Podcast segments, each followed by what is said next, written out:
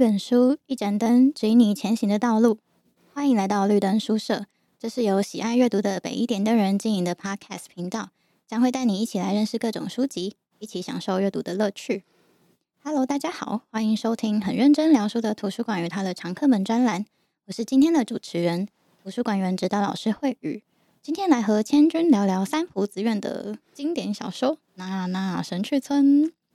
这本小说真的是非常经典，我记得是我入坑三浦紫苑的第一本书。这是一个献给迷惘的、不知道自己未来在哪里的人的可爱的故事。故事是这样开始的：神去村的村民大部分都很温和，位在最深山的神去地区的人就更不用说了。那那是村民的口头禅，这并不是在对别人打招呼，也不是随口敷衍一声那那，而是带有慢慢来嘛，先别急的意思。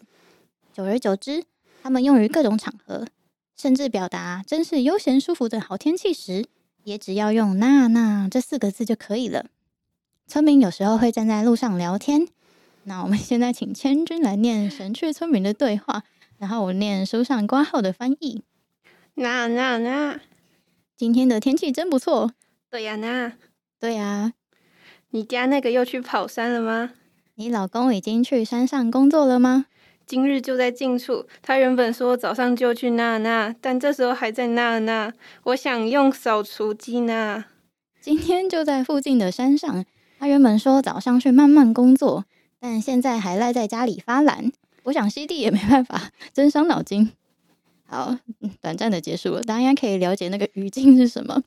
呃，神去村的村民都带着关系枪，鱼尾都会加一个那。这应该也是让村民的言行举止放慢步调的原因。后面有补充，神趣的村民之所以重视娜娜，应该是基于大部分人都从事以一百年为单位循环发展的林业工作，加上晚上没有任何娱乐，天暗之后只能早早上床睡觉这两个理由，即使再怎么匆忙，树木也不会加速成长。所以大家都吃饱睡饱，明天继续过娜娜的日子。几乎每个人都抱着这样的态度。好，故事的开头就描绘了一个很鲜明的乡村画面。这边想要问千钧，有没有听过某一个人或者某个地区也有自己特殊的说话习惯呢？然后，呢给你什么样的感觉？呃，我自己觉得蛮经典的就是会一直说谢谢的人吧。但就是面对这样子的人，你第一个留下的印象是说他会是一个很有礼貌的人，然后相处起来你也会觉得这个人就是比起别人会感觉到比较亲切。但不过时间久了，如果他也是这样子说话方式的话，你有时候会反而会觉得说好像没有变亲近的感觉，就是感觉跟刚认识的时候一样，有时候会有一点点的小挫折。但其实如果再把时间跟拉长的时候，有时候就会发现说，好像他就真的是这样子说话的习惯。就是会慢慢转变，说看他，呃，他说谢谢的这个点的感觉，就是中性的把它视为这个人的他自己的讲话特色，这样。嗯，很详细的说明。那你自己有吗？一些说话习惯之类的？呃，我我会是那个，就是我不会把话说的很肯定，我就很喜欢在话里面加那种说可能、大概、或许，就不会把话说的很死。哦，我好像也是这样。你看，我说好像。就可以有那种免责声明的感觉。对对对，好，嗯嗯、那下一个问题，嗯，你什么时候会感觉生命的速度慢下来了呢？嗯、我自己觉得是爬山的时候，那就是拿我最近一次爬山来说好了，就是在爬山的时候，我就必须得专心在我脚下的每一步，因为眼前的地形它会不断的改变，所以我需要大脑及时的去。变化反应，然后就是有时候我觉得我很累，走了很久，但其实才到下一个休息点而已。所以我觉得是因为这段过程，它的每分每秒都有投注我自己的力气，所以它一整个累积起来的过程，让我感觉这一天就是很长很慢的感觉。嗯，然后我有点好奇，老师你是什么时候会有这种感觉呢？我觉得好像也是身在大自然里的时候。然后是要长时间待着的那种，如果只是短暂的半天待在山里面或是看海，好像还没有办法真的很切换那个速度感。如果待个好几天会比较有感觉。嗯，这让我联想到“地差感”这个词。千钧有听过“地差感”吗？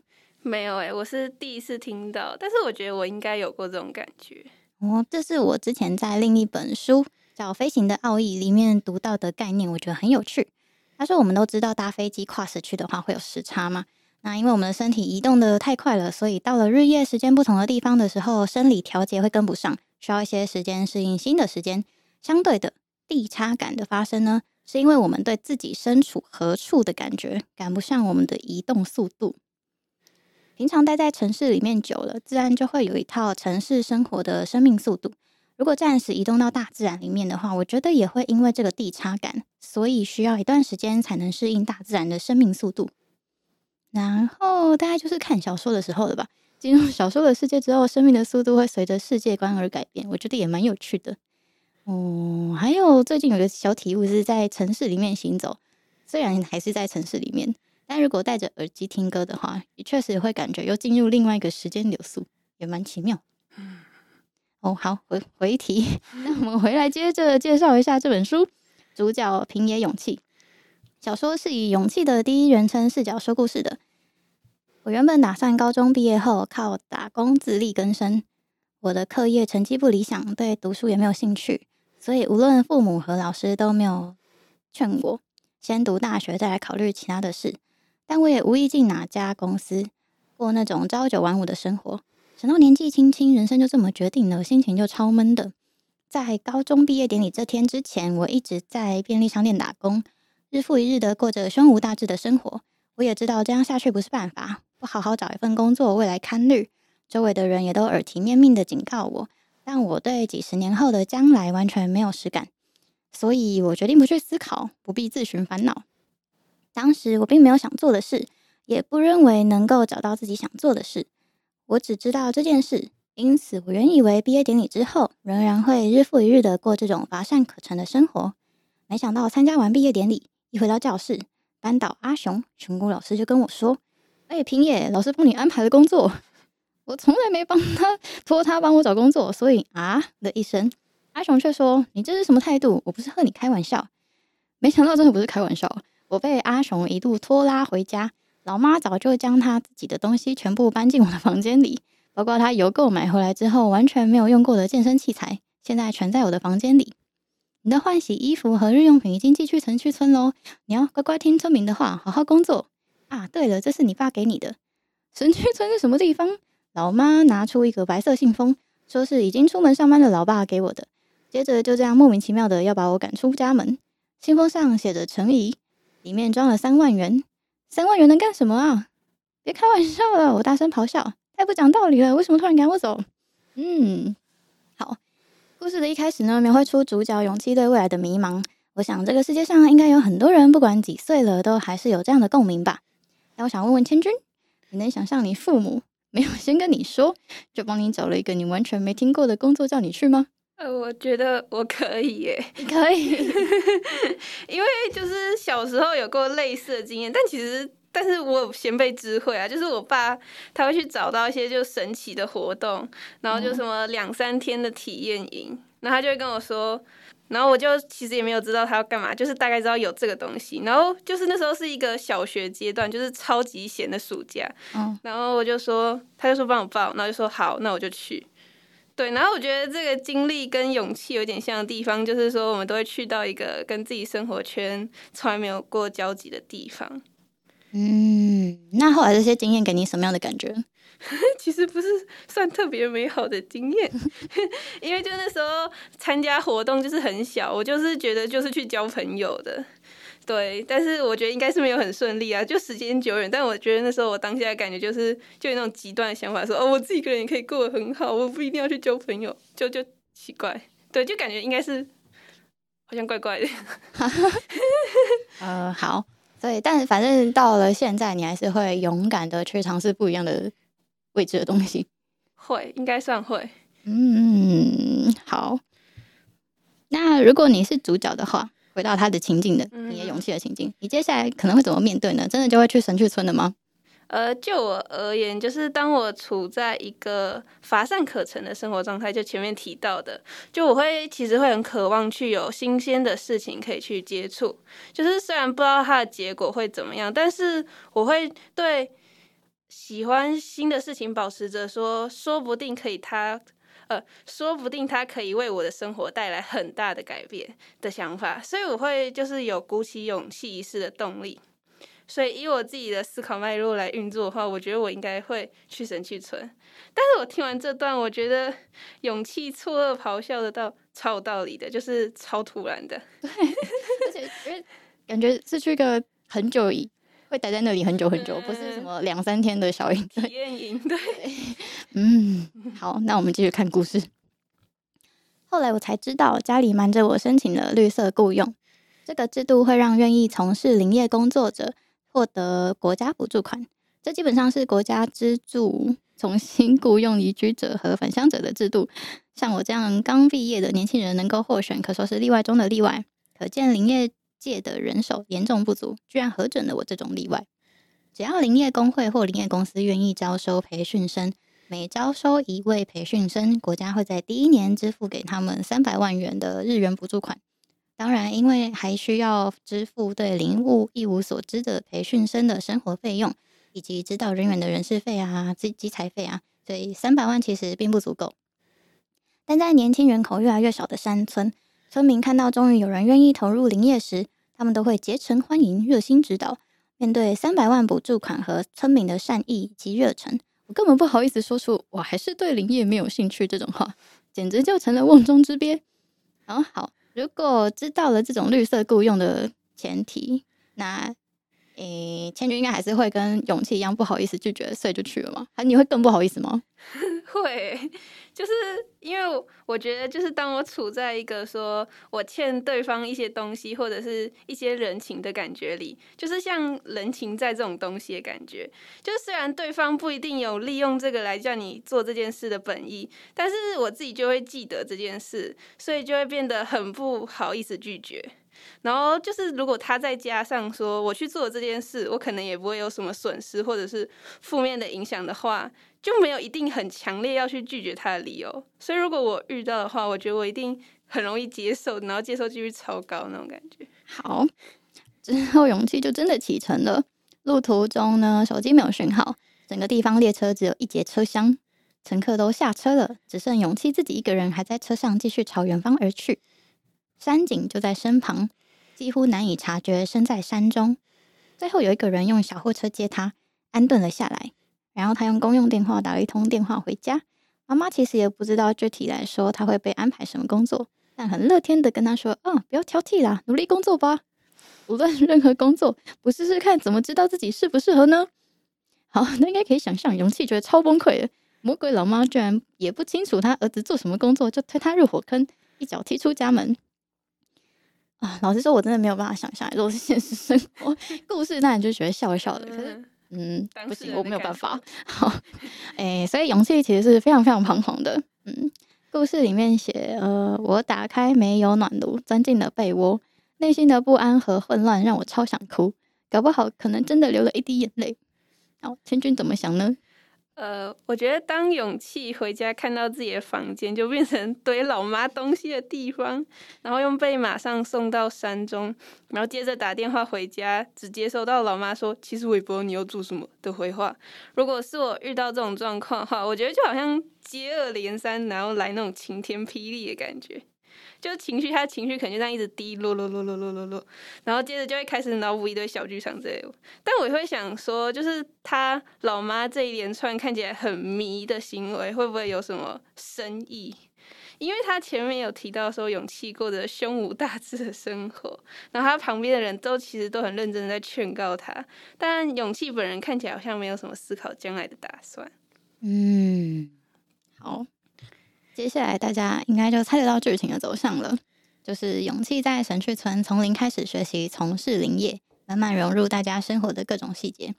个人认为小说的看点是作者三浦紫苑在书里面将很多林业的专业术语非常自然的融入故事中，让读者们也可以跟着勇气一起从小白变成略懂略懂的人，一起体验一点林业的生活。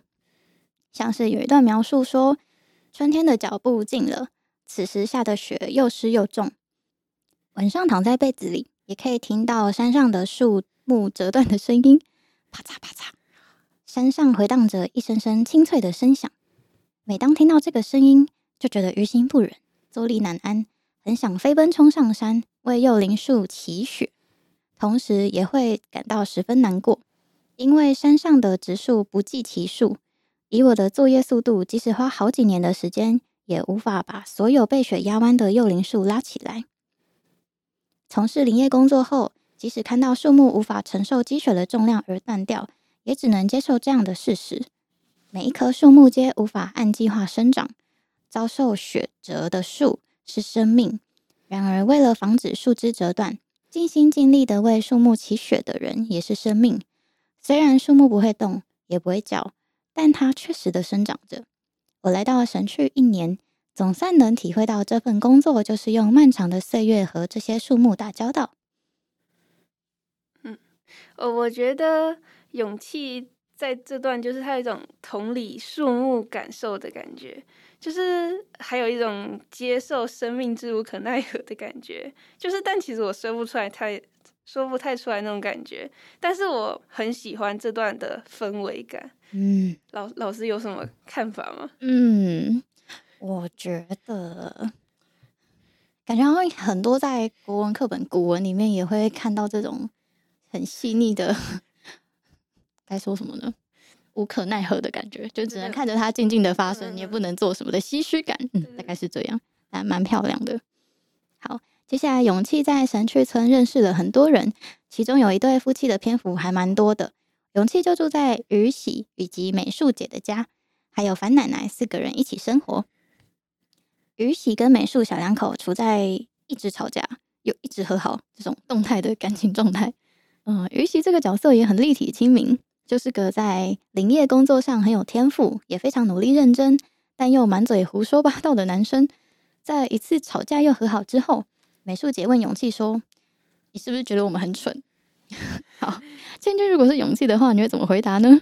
呃，我应该不会讲话，我就是笑笑的看着他，嗯，无声的回应，嗯，因为我自己觉得这像死亡问题，怎么回答都怪怪的。没错，哎、欸，你真的很有智慧。哦，好，勇气说：“我当然不能回答是啊，只好沉默不语。嗯”没错，他就是也是这样的反应。美术说：“嗯、呃，我从小就喜欢鱼喜，爱得死去活来，才终于结了婚。只要是跟他有关的事，我就无法冷静下来。”勇气觉得，虽然宇喜缺点一大堆，但如果和青梅竹马在从小长大的地方一起生活，似乎也不错。于是说了一句：“美术姐，那那那。” 美术姐笑了。好的。这就是勇气说的第一句神去村话。那想问千钧，觉得这句话是什么意思呢？感觉像国文的阅读测验。我也觉得，我在回答的时候也一直有一种感觉，像那个混合体的感觉。没错，我故意的。我就觉得有点像美跟他呃。我觉得有点像跟美术姐说，她和于喜之间的事情也可以以那那那的心情来看待，而且勇气也是认真觉得他们这样很不错。然后我觉得这八个字其实还有隐含祝福的意味。哦，我很喜欢你说那个隐含祝福意味的这个解释，感觉就是正确答案。我有时候在想有没有什么正确解，因为越越回答感觉越像混合体。嗯 嗯，很厉害诶。好。嗯、呃，小说的另一个看点，我个人认为是对于大自然风景的描述。毕竟神去村就是林业重镇。接下来有一段是春天的描写，分享给大家。深山的积雪终于完全融化，神去村的春天正式报道。田野里长满了紫紫云英，当暖风吹来，会误以为自己正走在淡粉色的云端。据说之后会把紫云英割下来当肥料。田埂上长满了紫花地丁的小花，附近山上的绿林中也出现了许多像白色火焰的辛夷花。春天说来就来，一眨眼的功夫，之前还暗淡的黑白画面被涂上了色彩。无论使用任何特殊摄影技术，也无法表现出如此鲜艳的风景变化。春天不仅为风景带来了变化，气味和声音上也出现不同表情。冬天时，又冷又硬的河水声，在草木吐芽的同时，转变成细细的柔和声音。清澈的河水发出甘甜的香气。当我在闪着金色的河底细沙上发现一群透明的清鲳鱼时，我情不自禁的惊叫起来。春天为所有景物增添了节奏。如果说冬天就是被一群樊奶奶包围，那么春天就是一百个直骑骑着机车在山上横冲直撞，活力充沛，热闹不已。在我从小长大的横滨，绝对看不到这种春天的景象。虽然我一直觉得神去是乡下地方，但乡下也有优点。我经常靠在小桥的栏杆上，欣赏着一天比一天更绿的山野和随性绽放、几乎探到河面的白色珍珠海。嗯，虽然不知道我重点没有放错，但就是这段顺顺的看下来、听下来，我会觉得说这段是很单纯、很生动的描写。但是直到看到说拿樊奶奶和直记比喻那里，就会就会不小心笑出来。就是但有一种很直观的方式，就是去了解到冬天和春天的不同。没错，没错，他应该就是没很单纯的山景的描写。那我觉得他写的很棒。感觉如果国文老师来分析，可以分析出一大堆，就是感觉不是很一般的那种形容词。对，它就不只是视觉，还有听觉跟嗅觉，而且是混着写。然后好像真的可以看到那些景物的画面感。嗯，好想去哦。好，再来我们聊聊小说的核心，就是对大自然以及对神明的敬畏感。因为林业就是靠天吃饭的产业。所以渐渐的会发展出一套特有的信仰祭祀文化，祈求一切顺利。台湾的话，就像是渔业之于妈祖的感觉吧。小说安排了一些情节，像是神隐、神将，都增添了很多神秘敬畏感。一层一层的铺垫之后，来到了剧情的高潮，也就是四十八年一次的大山奇神祭典。这里就不爆雷了，有兴趣的大家可以自己去体会一下这些神秘的仪式。嗯，不过最后我想谈一个大山奇神祭典最后发生的一个小插曲，我觉得不太算是暴雷，没关系。不过建议的还是可以先离开。嗯，祭点整体来说算是顺利结束，不过其中一个村民山根大叔，其实在过程中其实还蛮有可能死掉的。小说写着：我们为山根大叔的生还欢欣鼓舞，躺在广场上的千年山旁举杯畅饮。其实山根大叔下山之前，宴会已经开始了。几杯酒下肚，大家根本忘了山根大叔。如果他在山中动弹不得，不知道村民会采取什么行动。不，他们不会采取任何行动。这里是神去村，即使山根大叔死在神去山上，大家也会纷纷说着“那那”，这也是没法子的事而已。村民有时候太狂野，几乎有点冷酷了。或许是因为他们有充分的心理准备。认为在山上遇到危险是天经地义的事。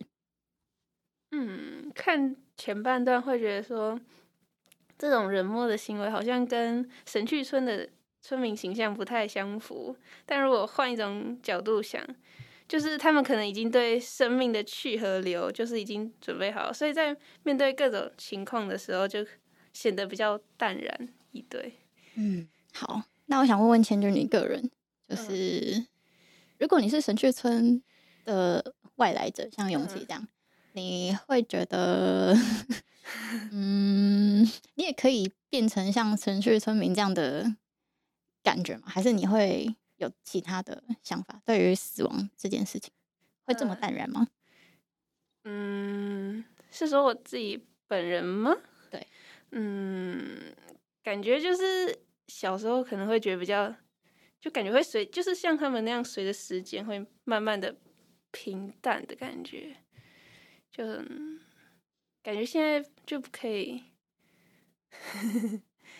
嗯，我觉得我需要想一下。好，没关系，算了，你有最后想要补充再说好了。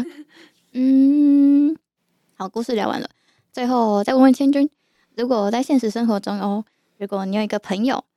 他在他对未来规划跟永琪一开始一样很迷惘，不知道要做什么。那你会给他什么建议呢？嗯，我会建议他说，可能不用很一定要很明确的想出自己要做什么，就是可以先粗略的想到几个可能性就好了。就因为有时候找到喜欢的事情的时候，我就是会是一种哦，就是这个的感觉，就是。比如说，我之前在听一首新歌，就是一开始听开头就知道说我会超喜欢这首歌，然后果不其然，就是听完整首之后就是更喜欢。但我觉得这又不太像一见钟情，就是他可能是戳到了我的某个点，但就是还没有找，所以我觉得就是可能现在就现阶段就是说还没有找到那些戳到我这些点的事情，呃，但就是这就是我自己想的，他就可能没有那么实际。就因为我也很诚实的跟他说，就现阶段我其实也是超迷茫的，对，就是不过我也跟他说我现阶段的做法，就因为我自己前一段时间也是很想把我未来的方向确定下来，但就是看来看去还是很难抉择，所以我现在可能就是把焦点放在去缩短未来自己可能会做的事情之间的差距，换句话说，就可能是像充实现阶段的自我，嗯。可是如果没有方向的话，你要充实哪一个方向的自我呢？但我我现在很现实的，就是说念书之类，就是学车。虽然我不知道我念什么科系，但是我可以至少可以把念书这件事做好，就感觉像这样。它可能不是每个方面都这么适用吗？因为我自己现在心里最强烈的就是学测这个方面，其他方面，嗯，老师有什么想法吗？嗯。我觉得大部分的人应该也是跟你采类似的策略，就是先让成绩冲高，然后你再来想你要做什么样的选择。嗯，那我也有看过某一个同学采取了另外一个做法，我觉得蛮有趣的。不能说谁对谁错嘛，那么就看看大家都怎么做的。嗯，嗯，他其实蛮蛮确定，应该说蛮被智商吸引的，就是他还蛮喜欢这个这块。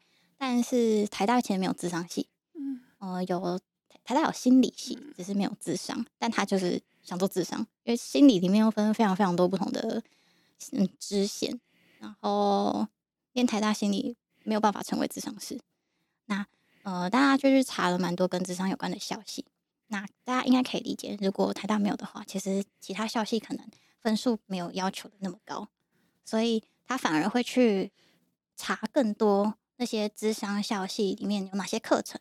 嗯，他可以先去熟悉，因为他就是喜欢嘛。嗯，所以他其实不是把整个高中的生活花最多的力气在冲成绩，嗯，而是去直接探索他有兴趣的那些科目跟细节。我觉得也蛮有趣的。嗯嗯，就是虽然一般人而言，如果你真的很喜欢某个科系，你可能。还是会先从成绩再说，但他是采取另外一个做法，嗯、我觉得蛮嗯，可以给大家参考。嗯嗯嗯。然后另外一个说法呢，嗯，如果是前面很用心的冲了成绩，然后但后面发现自己好像还是不知道喜欢什么样的，想要选什么，那。我就会有一个疑惑，是会不会我其实根本不需要那么高的成绩，我不需要花那么那么多的时间在，还要把自己压力搞得那么大在冲成绩。我其实可以把那个更大把的时间拿来做其他的事情，我可能可以活得更好。嗯，然后说说让大家听听看喽。嗯，好，最后我想要问，诶，那千钧，你觉得在城市里面也可以拥有娜娜的生活态度吗？呃，我觉得是可以的，但就是他其实，我觉得他自己就有点像那种现在讲会讲那种臭臭的感觉，嗯，就是对，就是大概是我处在一个那种很放松的状态下。那你觉得要怎么样才可以有这个状态呢？嗯，感觉是自己的心吧，因为我自己觉得城市给我们的氛围感，大多时候跟娜娜还蛮冲突的，就很快很快那种感觉。所以感觉是自己的选择吗？然后老师有什么想法吗？嗯，我觉得如果真的没有办法离开城市，那可以切换生活节奏，比如说像我们前面提到的，进入不同的书的世界，就会有不同的节奏。然后如果有可以的话，可以去旁边的植物园走走，或是。中正纪念堂也有一些植物，会让我也有切换时间的感觉。就是虽然没有办法长时间离开，但你可以高频率、短暂的切换，嗯，会比较轻松一点，比较娜娜 一点，尽量接近。没错。好，那我们今天的介绍到这边告一段落。今天所聊的书会放在资讯栏，欢迎有兴趣的朋友找原书阅读。哦，这也有翻拍成电影哦。除此之外，也可以在 IG 搜寻“北一点灯人”，会有更多不同于 Podcast 的内容。我们的频道也有许多的主题供大家聆听，欢迎再度莅临。